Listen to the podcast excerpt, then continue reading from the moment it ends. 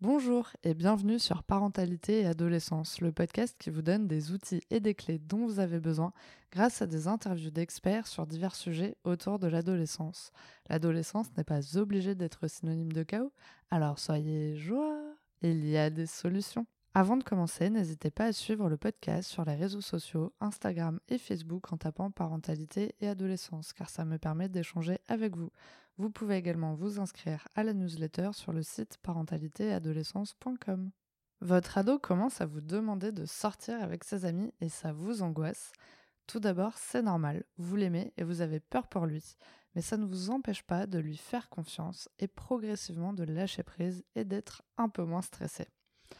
Pour cet été, je vous propose des épisodes un peu différents pour vous accompagner durant cette période à lâcher prise, renforcer votre relation avec votre ado et bien d'autres choses.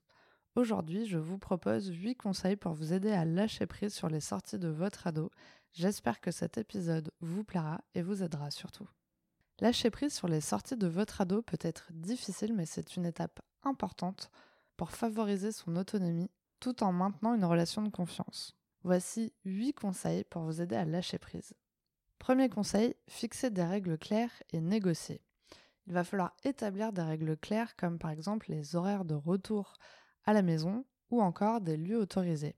Mais il faut aussi être ouvert à la négociation dans le sens où il va falloir que l'ado s'implique aussi dans le processus de prise de décision. Et comme ça, il y aura plus de chances que ça se passe bien. Conseil numéro 2, accorder progressivement plus de liberté. Commencez par des sorties un petit peu plus courtes, un peu plus contrôlées, puis petit à petit, rallonger ce temps et peut-être avec moins de points de contrôle. Tout ceci lui permettra de gagner en confiance et de montrer sa capacité à respecter les règles établies.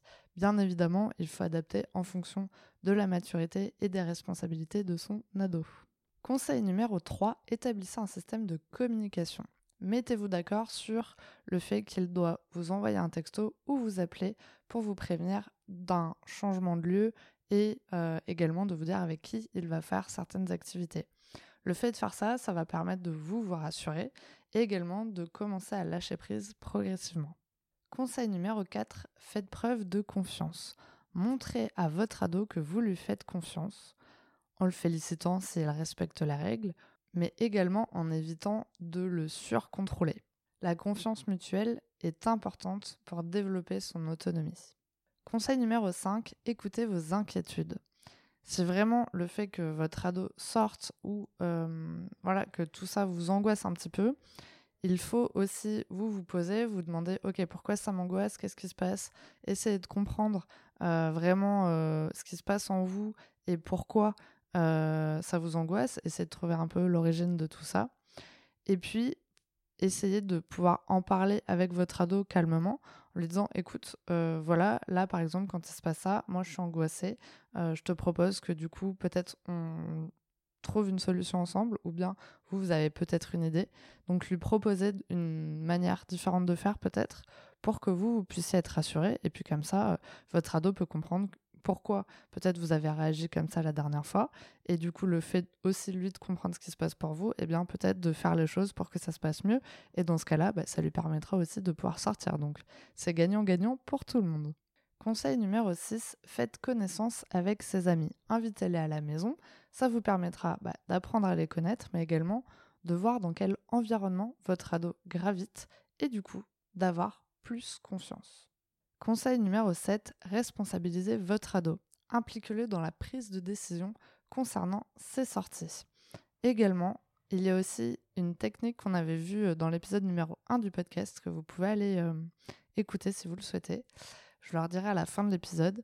Mais du coup, on avait échangé euh, justement là-dessus face à une problématique. on, dit à l'ado, bah écoute, par exemple, tu dois aller d'un point à un point B avec des amis, et puis, je sais pas, le moyen de transport ne fonctionne pas.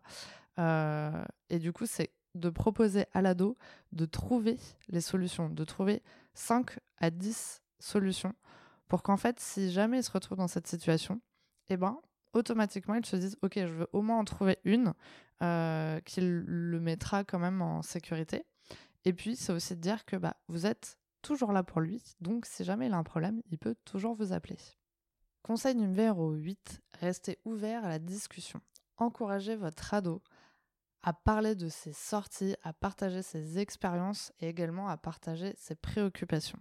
Soyez attentif à ses besoins et assurez-vous qu'il sait qu'il peut compter sur vous en cas de besoin. En lâchant prise progressivement sur les sorties de votre ado, vous lui permettez de développer sa confiance en lui, de gagner en autonomie et de pouvoir prendre des décisions responsables.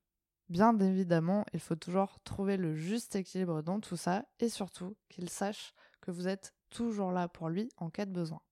Pour aller plus loin, vous pouvez écouter l'épisode numéro 1 qui est Comment faire confiance à son adolescent. Merci d'avoir écouté l'épisode jusqu'au bout, j'espère qu'il vous a plu. N'hésitez pas à le partager auprès d'un parent qui pourrait en avoir besoin, de noter l'épisode si la plateforme d'écoute vous le permet, car ça aide le podcast à être référencé et donc à être plus visible pour d'autres auditeurs. On se retrouve la semaine prochaine pour un nouvel épisode. À bientôt!